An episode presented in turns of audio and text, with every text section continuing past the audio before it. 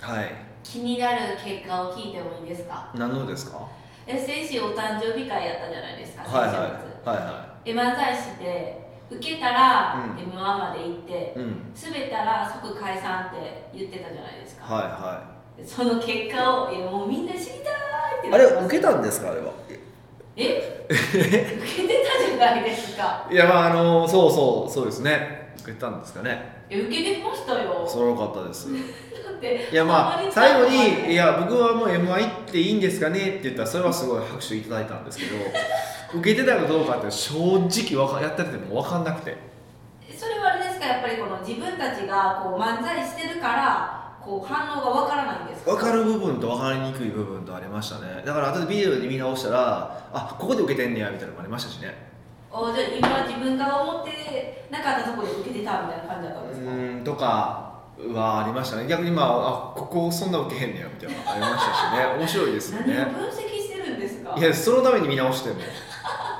見直してましたね、うん、だから結局だから、まあね、一応一応受けたあの m 1行った方がいいんですかねみたいな話したら、まあ、拍手していただいたんで、一応 m 1は行く方向になったんですけどえちょっとええええななんか映ったらどうしよう今年の年末12月末ぐらいに、大変ですよねもう全ての仕事キャンセルですよねそれ以降の 仕事あでもうあそこ出れるって決まったらですかそうそうそうそう、どうなんですかねなんか出てほしいっていう気持ちもあれば、えちょっとなんかテレビに地上波に出ないでっていう気持ちもあれまあ、 ばでも出たらあれですよねあのー例えば出てもまあほとんどみんなプロすごい人たちじゃないですか、はい例えばあそこではあれ 8, 8組やったっけな10組やったっけえそれぐらいまであすそねうじゃないですか多分10位やとするじゃないですかはいだから全然思んないみたいな感じで言われるじゃないですかそうですでもよく考えたら数千組の10位ですか らねそうそうでもテレビでその 10, 10 10だ組中の10位やからなんかビリみたいなのがすごい感じ嫌やなってちょっと思ったりはしいまやしたでけどもねおもろい中のまあ評価やからしゃあないですそうよですよねでもいや本当でも今回ね3週間ぐらいやったじゃないですかちゃんと作ろうってなやろうってなってからそうですよねなんかやるって決まったものの何もせずって感じだったじゃないで何すかも先生やったんですかこう試行錯誤しながら時間が経ってたんかないやいやほんまに何もなく何しようどうしようかなと思ってたから全然やってなかったんですよはいで、まあ、初め、えーまあちょっとまあ、みみんなにお見せしたどあの動画はあるんですけどあのーあの動画以上に結構作るの苦労してましてへえだからほぼほぼ3週間前から毎日ズームの時間を入れてたんですよ相方とですかそう何作るって言ったら全然決まらないんですよはうんでしまあ全然ほんま決まらなくて34回やってまだ決まらなくてでじゃあもうそうですねもうシチュエーション先決めましょうって言っていでも決めてそこにこうボケを当て込んでいくような形を取りましょうかうんって言ってまあなんだかんだいろいろあってアパレル店員っていうアパレルになったんですそうどんなシチュエーションが他にあったんですか選択肢としてあの時何やったかな全然覚えてないええ もいやもうもうだってもうだからあのーそこに数めっちゃフォーカスしたから途中からううんそっかで何やったかねうんなんか覚えてないんですけどほんでで次それを、まあ、でどうしようかって結局あのあったのがねあそうやと思ったのがこれこれすごいんですよ、まあ、漫才マトリックスっていうのを作ったんですよ、何やねんそれ漫才マトリックスまあ、要は簡単に縦軸縦軸縦軸にそのフロー一般的なフローを書くわけですよ一般的な風呂え今シチュエーションがアパレルやからアパレルが例えばじゃあ「いらっしゃいませう」とか「あー何あのこれどうですかんそうそうそうそうとか試着室は、うん、どちらですかとかシチュエーション全部バーって書くわけんうんうんでそのシチュエそのシチュエーションダーって縦軸に書いて次横にねまあその世の中にあるボケをパターン化するわけですよへえ例えばその大げさに言うとか例えば変な言葉選びをするとか、変な言葉やうねん、あとキレるとかうん変な動きするとか暴走するとか自虐を言うとかへえっていうまあまあボケって結構パターンがあるじゃないか、はいでそのパターンをこう横軸に書くわけですようん一番上の横軸に書くわけですよでそうするとじゃあ例えば「いらっしゃいませの」例えば言葉選びのパターンとか「いらっしゃいませの」きキレるパターンとか「いらっしゃいませの」面白い動きのパターンとかへだからえそうやってやるわけですよでそそのあその当てはまるところに全部こう思いついた僕を書いていくわけですとりあえずバーってでも仕事やそうそうむっちゃ書いていってもうエクセルびっちりにするわけですよでそれびっちりになったエクセルの中から、まあ、一番良さげなボケだけをこう選んでいくっていうえー、すごいそうそうそういうやり方をしたんですよへえもうみんな漫才の人そうやって考えてるのかないやーた違うと思いますけどね違います多分違うと思いますけどねもうヒデさんはそう仕事チックに考えるいやでもアイデアいっぱい出さなあかんやろうと思ったらどうやってアイデア出すかってそういうシチュエーションごとにアイデア出すのが一番早いかなと思ってそういうふうにやったんですけど、ううんうんん、っていうやり方でしたね今回えーでそれを後で最後、まあ、かた固めてストーリーにしていくっていうだけなんでうーんうんえかなんていうんですかストーリーの完成度っていうのですか、ん流れはうん本気でなんか漫才になってるなっていうのはすごい最初見て印象的ですあそう流れは何そうそがう何は何はあかんかったいや何も分かんなかったとか何も言ってないじゃないですか流れはって言うから何があかんのかいやいや 楽しかったですよあそうでもほんまたくさんやったらなんかもうほんま全然思わない僕もいっぱい入ってましたね初めうんいやってからじあの自分たちはどんな感じだったんですかえ漫才やってからこう完成出来栄えができてくるじゃないですか、うんうんでうんこうんれやっていけるぜみたいな感じもう自信あるみたいな感あれじ一番初めだからやってみてもう全然あかんないみたいなのもあるわけですよボケボケで例えばその寿司屋っぽく「いらっしゃいませ」みたいな言ってみるとか全然思わないわけですよ当然ですけどねあと土下座してみるとかねえー、まあいろいろ考えたら全然思わないんですよである程度そうやよねっていうのをまとめていくんですけど今度もうやりすぎるとねはおもろいかおもろないか分からなくなってくるんいですよでしょうねそうもうそれはありますいやそっからどうやって選別していくんですだからもうもうそこまで決まったらやるしかないよねって言ってだから多分プロの人はあの劇場で出してみて受けたところを残して受けなかったところをあの外していってまだ置き換えていくっていう作業で繰り返しやっていくんだと思うんですよへえもちろん間を変えたら受けるってこともあるでしょうけど基本的にはそういうやり方をしてるんじゃないかなって思いましたけどねやってないかな、まああとだから僕がこれからやるのはそれやなと思ってますけどえじゃあちょっとひ待ったてすら人前で出して受けたとこだけ残して受け受けなかったとこ外していくみたいなえこのえじゃあこれ今後ちょっとメルマガとかで劇場風に募集するんですかいやだから何いやでも多分もう同じ人が聞いたらもうあかんからまたかってなるから、はい誰になんかそういうとこ探して武者修行できそうなとこ探してやらなしゃあないなと思ってますけどねえほ本気でなんか吉本主催のなんかにでコンペに出るみたいな出るとかなんか結構そのお笑いの育成塾みたいなのがあるみたいだから 飛び込みでいけるえそれは前聞いたことがあったんでそれに行ってちょっとやっておこうかなとか思ってるんですけどねいや怖い話なんですねいやもうそれしかないじゃないですかちゃんと本気で受けようと思ったらえー、え結構本気で受ける気なんですかいややるんやったらそれは本気で受けななんか滑ったら嫌じゃないですかいやもう滑りますっていやめっちゃ嫌やんそいれや滑るけれどもそんなにそんなに本気度入れてた入れるんですかいや M1 いにややるんやったらちゃんとそこまでやっていかあかんかったねっていう方が面白いじゃないですかえでも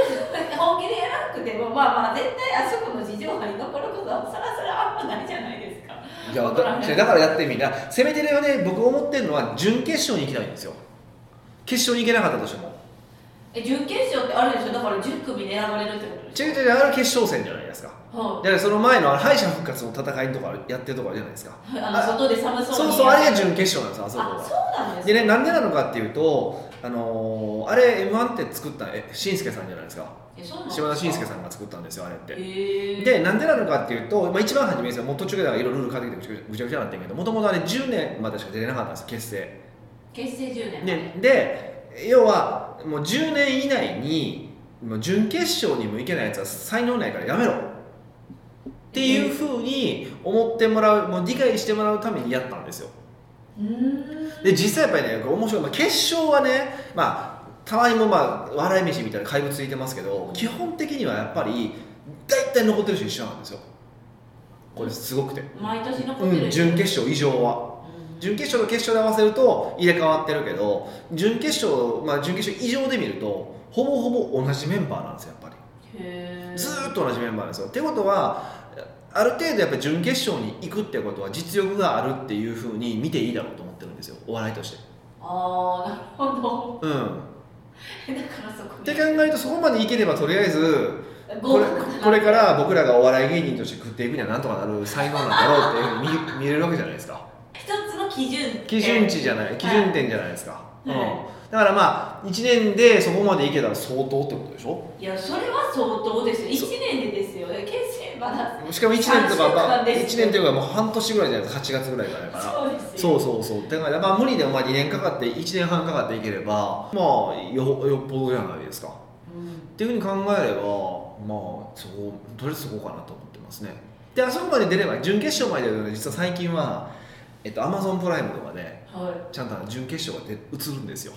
いへえまあ俺出てんでって言えるじゃないです かまあ確かに、えそういうのも言いたいなっていうのも絶対それやん最後 絶対それやん出てるよって言いたいんですいよやそれは言いた いですよなんでなんでなんですか言わないとえなんか最近ツイッター界隈とか出ましたでも1回戦で負けましたみたいなしょうもないことがだからもう思い出ですみたいなこと書いてるやつ思うけど何言っとんねんボケとめっちゃ厳しいやん、そんなんちゃうねんとはいやるからにはそこまでやるよとえー、厳しいいうふうに私は思ってるわけなんですけどそう思わないですかいや相方も出る気出てくれるんですかえ相方チェンジとかないじゃないですかまあ今のところないですよ ねま相方さんあでも相方は相方ちょっと困ったもんなんですよ知ってえそうますいやこの話この話はしたんですけどこ誕生日会ではしたんですけどねあのそのま漫才マトリックスを作って、はいボケを僕一人で30個ぐらい考えたので、相方考えてきたの3個ですよこらこらでもそういうもんなんじゃないですか漫才あの芸人とかも、それで多いですどよっちかが考えてるんですよね、まあそうみたいですねでも3個てと思ってしかも3個とも全部却下あもう手の子やんそれ そうでストーリー考えてからまたねうんあのなんかこういうボケも足したいんですよねとかって言ってくるんですよはい全部提案してくるのがあの本当に芸人さんがやってるもののパクリなんですよでもあちょっとよくわかんないですとかね、なんかちょいちょいサンドイッチマンとか入れてきようとするこういうとするんですよ。いやいやいやいや、あのオリジナルのを作ろう言うとんねんみたいな。いや、僕ね、そうなんかやってみたかったんですよ。やってみたかったんちゃうねん。それはなんか結婚式の余興の流れじゃないですかそうそうそうそうそうそう。それやったらいいけそうどいうのじゃないねんと。えももう一個う真面目やねんと、俺は。こっちは真面目やねんと。温度差やったじゃないですかコンビの い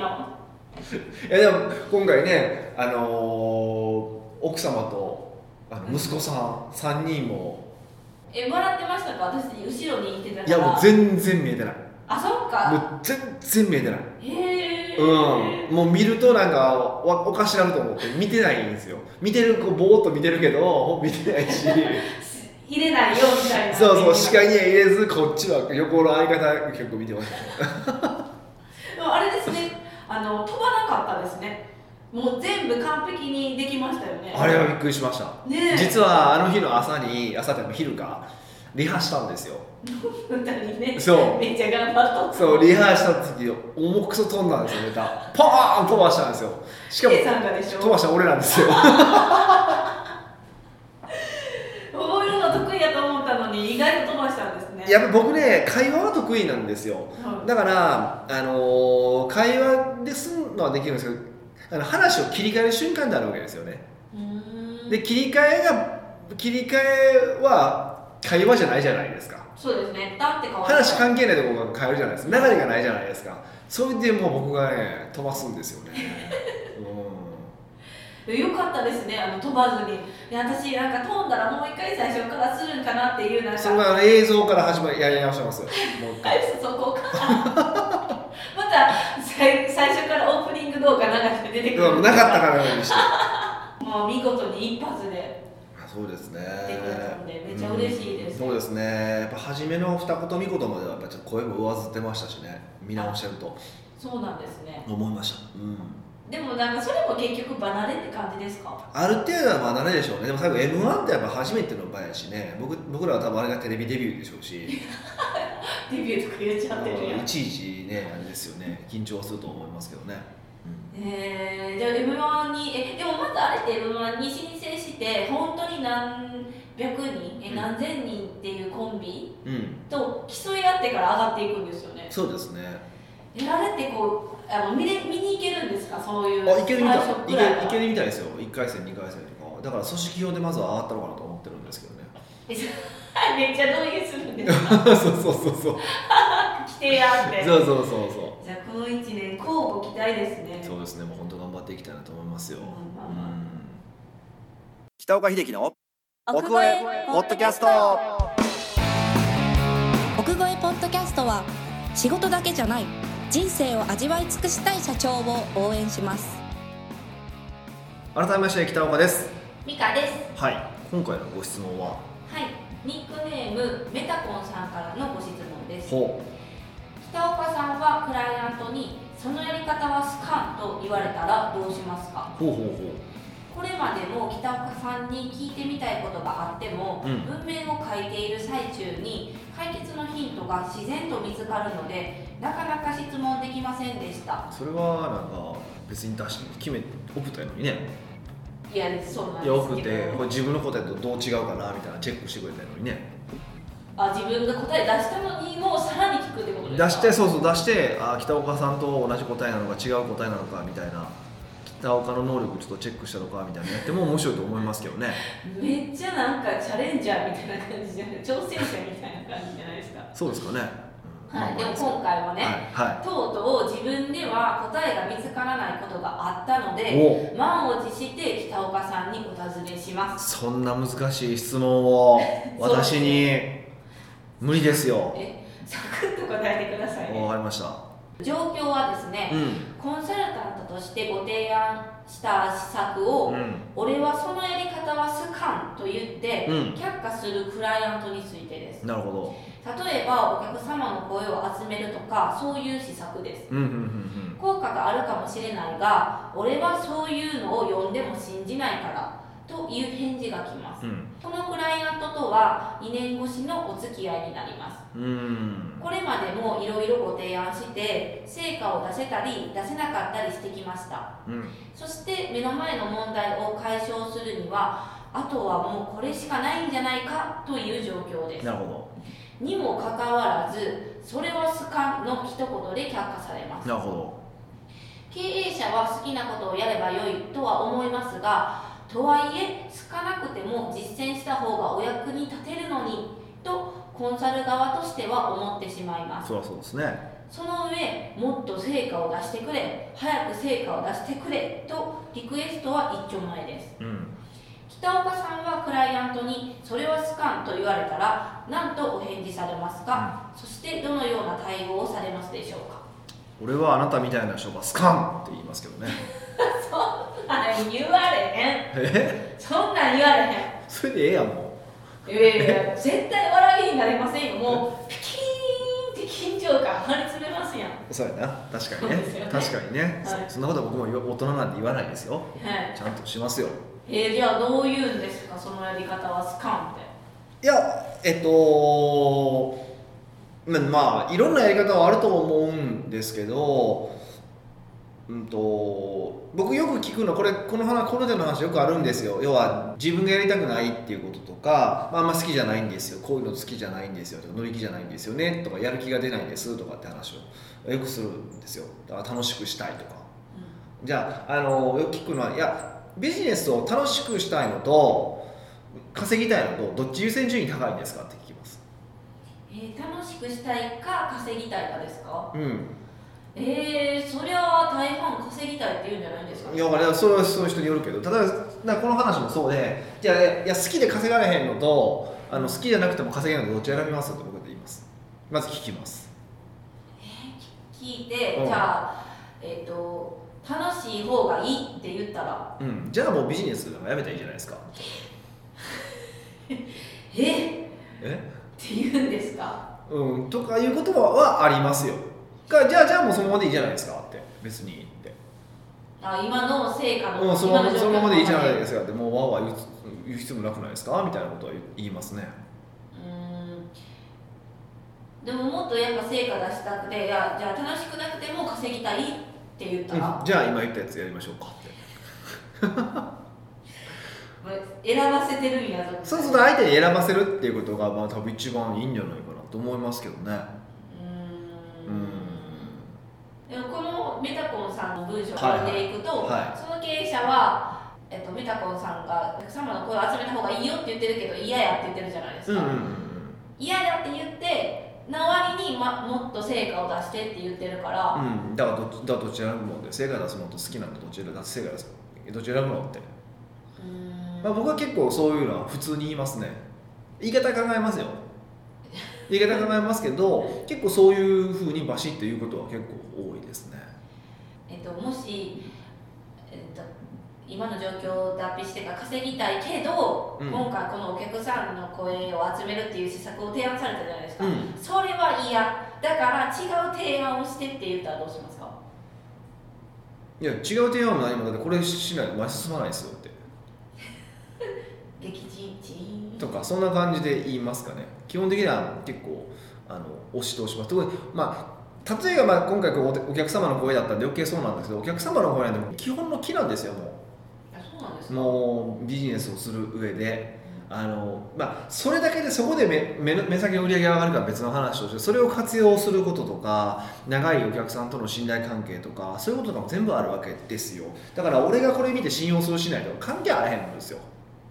あーこの方そういうふうに言ってるけどた確かにうんいやだってあなたがいいなと思うこと全部やってうまくいったんだったらもうもう,、まあ、もうあれ独番長ででしょって僕言いますねそれは言いますね、まずいやじゃうん、いやあなたがいいと思うことやるやつじゃあコンサルタントやらなあのコンサルタントいらなくないですかってうーんでもその、まあ、このお客さんとは2年間も付き合ってるからもうお互いよく知ってるじゃよく知ってるじゃないですかうんだからこう「いやそれは好かんねやん」みたいなほんましょうもないこと言いますねって言いますねあもう2年もつけて余計言いますよ俺ほんましょうもないこと言いますねって稼ぎたいんでしょでってああの結構もうなんかネタっぽく結構きつく言いますよそういうそうむしろ2年も付き合ってるんだったらむしろそれぐらい言えないと結構やばいですよねあ関係性としてはですが、まあ、どういうお付き合いされてるかはちょっとわからないから何とも言えないけどうん結局はその「好かん」って言われてもなんていうか押し通押し通すっていうかやってやる気をいやるように変換させなきゃいけないってことですよね、うんうんメタボンさんが。うんうんうんうんその方法として、えっと、お客さんに、えっと、好きでビジネスするんか稼ぎたいかどっちやねんってまず聞いてみるうんとかまあいろいろそういうのはありますねであだからもう一個魔法の言葉があってまあまあえー、実はまああこれがほ一番の本命なんですよまあ面白い今までめっちゃ不利やったんですかいや不利っていうかいや、まあ、きつく言うのも大事でいやこんだけ言われてるってことは多分あんま信頼されてないんやなって思う思う部分もあるから、うあん、どうしたらいいです魔法の言葉ですね言われたらあでもこれ私は読んでから一個一つ思ったのが、あこの経営者さんがお客さんの声を集めるとか嫌やって言うけどあのその経営者じゃなくて誰かにやってもらったらいいやって思ったんですけどああなたが本人がやるんじゃなくていやそれは本人がやるかやらへんから分からへんやんこれこの文面から読み取られへんやん勝手になんで類推したのもなんか読みながうら 勝手に類推するのはコンサルタントとして一番分かりますからね切られた あ私本人がするの嫌かなってちょっと思ってしまいましたじゃあそんなんじゃないんですね、まあ確かに本人がそのやりと他の人にやってもらいましょうってのは一つの手だ手だとは思いますよもちろんそれはいいと思いますけど魔法のも言っと魔葉法の言葉があるんですよ簡単なえー、それはみんなわかりますかうんまあ僕も何回か言ってると思いますけどねわかったえじゃあもうやめましょう契約をうんまあ一個そそそれも面白いかもしれませんけど ね違うかなんやろああわか本当にわかったおいきますうよ、んいやうーんあめっちゃ難しいだからテストみたいにやってみましょうそうテストですねテストしましょうですこれが一番簡単ですめっちゃ嬉しいいやこれはコンサルタントとしても使い勝手がいいけどいや100%この成果が成果があのこのせ施策が成果が出るなんて僕も神様じゃないから約束はできませんとだからこそ、うん、テストをしましょうっていうことを言います。まあ、ことお客様の声に関して言うと、その目の前の売り上げが上がるとかあるわけないけど、これから長く積み上がっていくと必ず成果につながっていく、これ絶対人ですとは言うけど、かなり強く言いますね、お試しとかは絶対言わないですけど、それ以外の施策だったら、テストしてみましょう、試してみましょうっていう言い方をしますね。ううーん、んでも試してみましょうって言われたらまあまあちょっと軽い気持ちでやってみようかなってなるじゃないですうか、んうんうんうん例えばそれであのうまくいかへんかった時どうしたらいいんやろってちょっと不安なんですけどお客様の声でうまくいかないってことはないと思いますけどそれ以外でうまくいかなかったらテストしてうまくいかへんっていうことが分かったからじゃあ今度は今度はまた新しいのをたテストしましょうねでもいいじゃないですかテストし続けていくみたいなうん基本的にはでもそうですからねビジネスなんてうーんうんそうですねで僕らが提案するものっていうのはまあその中でも成功率がまあ一般的に言うと高いであろうことなだけで、ううんいろいろ確かに施策は打っていかへんかったらずっと同じ施策なんてないですよねんうん、そうですねそうですねうーんもうちょっと不思議ですねお客さんの声を集めるのが嫌ってちょっと謎ですねいやもうそううんねあれなんじゃないですかちょっと自信ないんじゃないですか自分のことをよく言ってくれるっていうまあお客さんからまあねよくわかんないですこういうやつはもうダメですよダメですかまあでも、まあ、メタコンさんはちょっと頑張ってもうこのお客様の声を集めるのは基本の木やからこう押し通って押し通してもらわなきゃいけないですうね、んそうですねじゃあいやほんま儲けたいんですかどっちなんですかって好きなことやりたいんですかどっちですかって言うとかなんか別の話しててそのなんかほらなんやろな好きなことをして稼ごうみたいな言ってるやつとかいてるじゃないですか世の中にはああいうやつの話をしてい、きっしょいっすねあれとかって話をして共感して盛り上がってからもう一回この話をしてスカンって言ったらわあれと同じじゃないですかきっしょいんですねって言います よめっちゃ強いやんえメンタル強めですねいやいやいやでもそれネタでネタっぽく言えば全然大丈夫じゃないですかまあまあまああれと同じですよってあの気持ち悪いやつだとどうしますってちゃんと落ちますそう そうそうねそうっていう、うんとじゃあ話の展開の仕方も仕方があるんですねとかも、うん、ありもまうすおよ客ねさんの声を取ってくださいの一点張りじゃなくてそう多分そういそうろんなアプローチがあるんですそうそうまあちょっとだから単調にあれやりましょうこれやりましょうしか言ってなくてやっぱり感情の生き物なのでうんそこはやっぱちゃんと考えてあげた方がいいと思いますよね、うーんだから相手が納得っていうか響くとこって人それぞれ違うから、うんそのお客さんに合ったプレゼンをしようねってことですかうん、まあそう最後はそういう話ですねだからコンサルタントの腕の問題っていう感じかなへえ、うんでひ逆にヒデさんは言われたことあるんですか何が例えばお客さんに「これしましょう」って言ったら「ちょヒデさんの言ってることは分かるんですけど僕としてはこういうやり方しかないんですけど」みたいなあんまり僕言われたことないんですよそれまあでも言ったらなんかもう顔でも顔がなんか嫌っぽい顔するから あの僕言ってるから仕方なくやろうとするけどいや嫌そうな顔しますね嫌でしょって言ったらあ実はっていうのはありますでその時はそれでボロクソ言うんですけどえなんで嫌なえなんの何をボロクソ言っえていや稼ぎたいんですかそれとも楽しいことしたいんですかとかそういうことはよく言いますよはあでも顔に出ちゃうんですね 大体出ますよねやっぱりなんとなくいやまあ確かに嫌なことを提案されたらちょっとうってなりますもんうんそうですね荷があの足が動かないし、うん一歩が出ないけどそうですねうーんいやあんま言われないですねそうですよ言われないですよこのそのやり方はスカンって言われない工夫とかってあるんですかそれはないまあやっぱ関係性とかだとは思いますけどねやっぱ一番はそのお客さんとの関係性ですか、うんうんうんやっぱまああ言い方悪いけどなめられないようにするとかもうこの人が言うんやったら、そまあ、やらなあかんよねみたいな、ま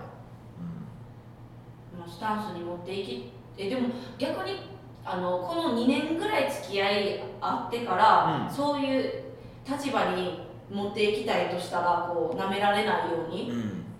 あのどうしたらいいですかもう今までの2年間があるじゃないですかそうですねいきなりなんかでーんってできないじゃまあないですもかう無理でしょうね